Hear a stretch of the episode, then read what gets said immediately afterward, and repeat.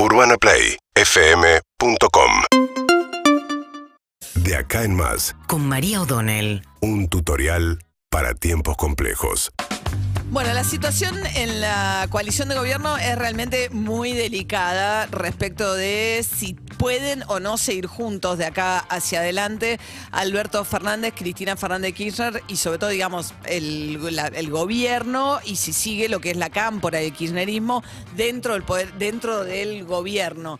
Eh, por ahora se vienen tirando a través de terceros. Esta vez no fue una carta directamente de la ex presidenta y vicepresidenta Cristina Fernández Kirchner, sino que es un documento que saca un grupo de intelectuales ligados a Cristina Fernández Kirchner planteando eh, críticas muy duras y sobre todo una respuesta a otro documento de intelectuales también, que parece que uno diría, bueno, es algo medio marginal, ¿no? Es una discusión de fondo y, en realidad se están eh, discutiendo a través de estos dos pronunciamientos.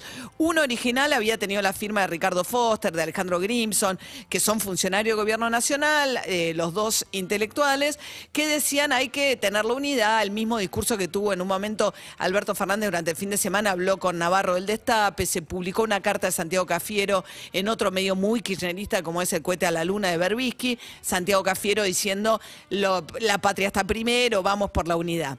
¿Qué le responden a ese llamado de unidad?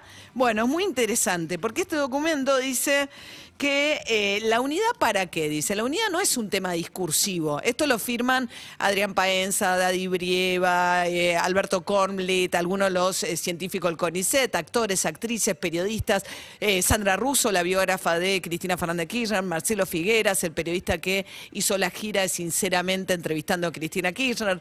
Digamos que son gente muy del riñón del kirchnerismo, eh, que plantea que la moderación no sirve para nada, ¿no? Le dice, la moderación se transforma en impotencia.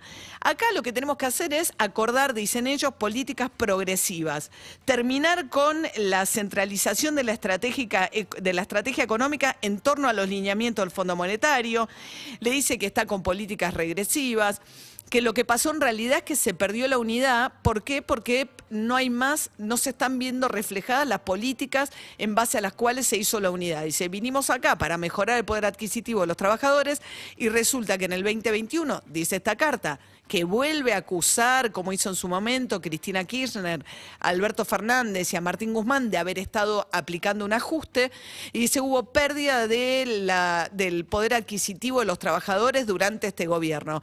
Y esa fue la razón por la cual se perdió la elección, eh, la elección de medio término, y eso es lo que tenemos que hacer, recuperar esos cuatro millones de votos que perdimos porque perdimos la brújula de lo que son las políticas económicas que nosotros le prometimos a nuestro electorado.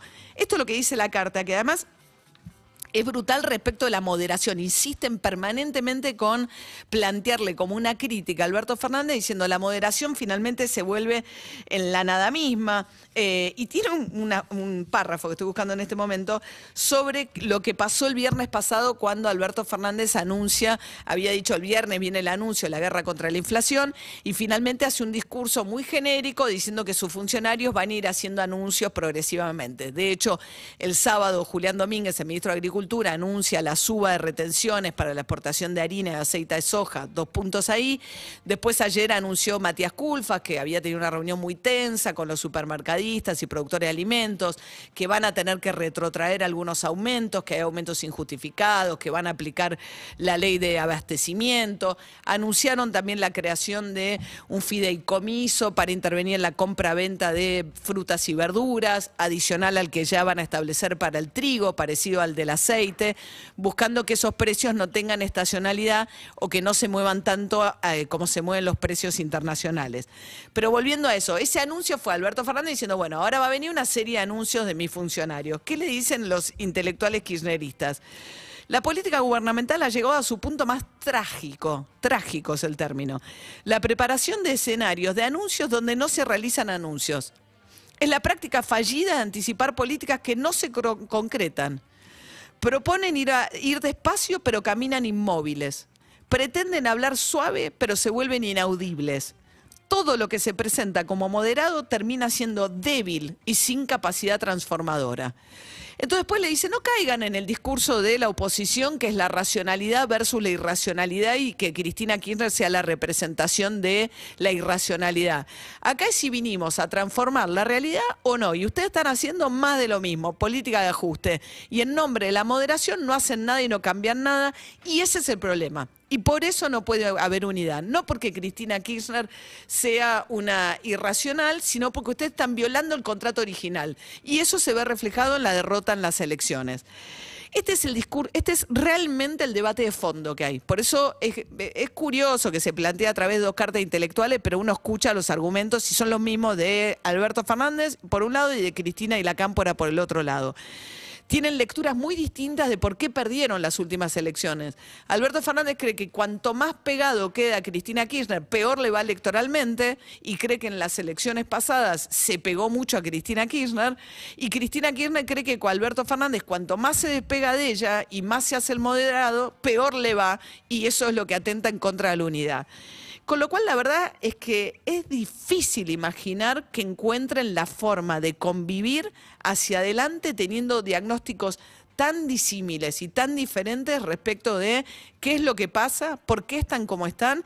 Y hay también una cierta, digo, eh, eh, ninguneo de la figura del presidente cuando se le dice que está en su punto más trágico, que es una especie de... Yo no escucho ni a la oposición, uno podría pensar si a la oposición diciendo como cosas como estas, ¿no? Le está diciendo, haces el ridículo de hacer anuncios que ni siquiera son anuncios. Con lo cual lo personal se suma a lo político, una discusión muy profunda donde tienen diferencias realmente centrales. Hoy Alberto Fernández y Cristina Fernández Kirchner. UrbanaPlayFM.com